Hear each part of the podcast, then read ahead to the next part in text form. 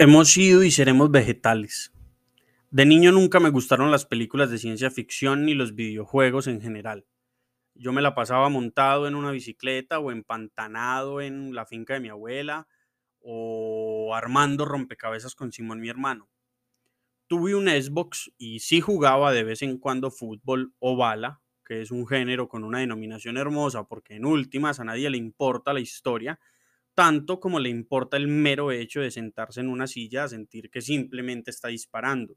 Pero la verdad es que eso no me gustaba mucho. A mí me gustaba correr y ensuciarme y hacer emputar a mis papás. Eso sí me interesaba. Las películas que veía de niño eran películas de niños, El Rey León, Peter Pan, Hércules, Shrek, Mulan. Cuando ya era adolescente veía películas de adultos, El Gran Pez, Los Infiltrados, El Padrino. Yo, salvo la saga de Harry Potter, nunca vi ni El Señor de los Anillos, ni Star Wars, ni Star Trek, ni Matrix, ni nada de ciencia ficción o fantasía fantásticamente fantástica.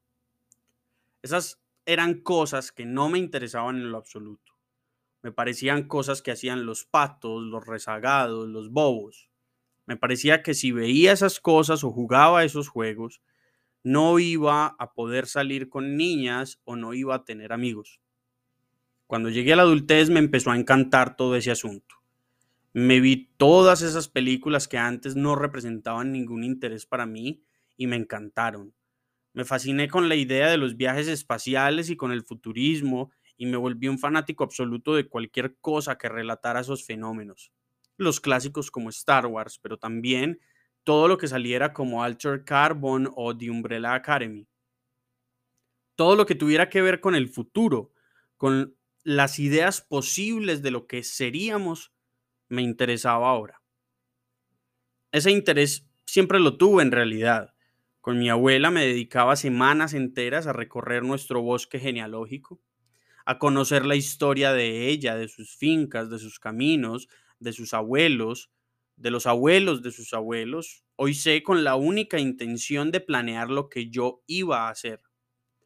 Desde esas conversaciones se instaló en mí una idea muy profunda. Yo debía anticipar con exactitud quién iba a ser a partir de lo que ya era, lo que había sido. Esa pregunta por lo que será me ha obsesionado.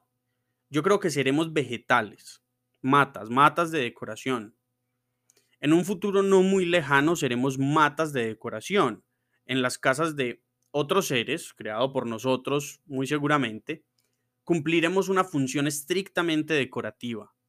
Seremos lo que hoy son las flores para nosotros o los cactus o los árboles pequeños. Seremos vegetales. Estaremos conectados a sistemas de nutrición permanentes, a sistemas de excitación muscular permanentes, a sistemas de reproducción automáticos, a sistemas de respiración programados y a sistemas de eliminación circulares.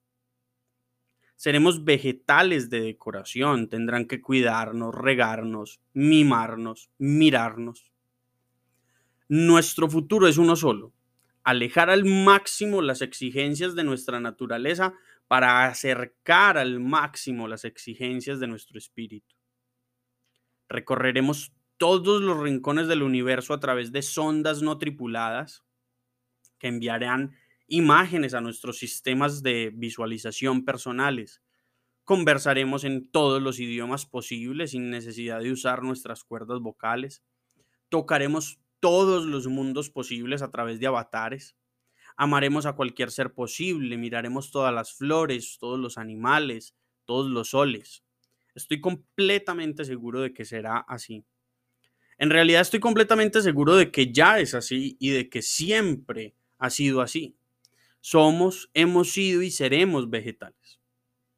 Hay dos cosas que me han refinado este pensamiento que ya lleva unos años en mí. El libro El futuro es vegetal de Stefano Mancuso y mis conversaciones y experiencias recientes con gente que entiende de hongos, plantas amazónicas que se consideran sagradas y ritos indigenistas mestizos en realidad, pero eso es otra conversación.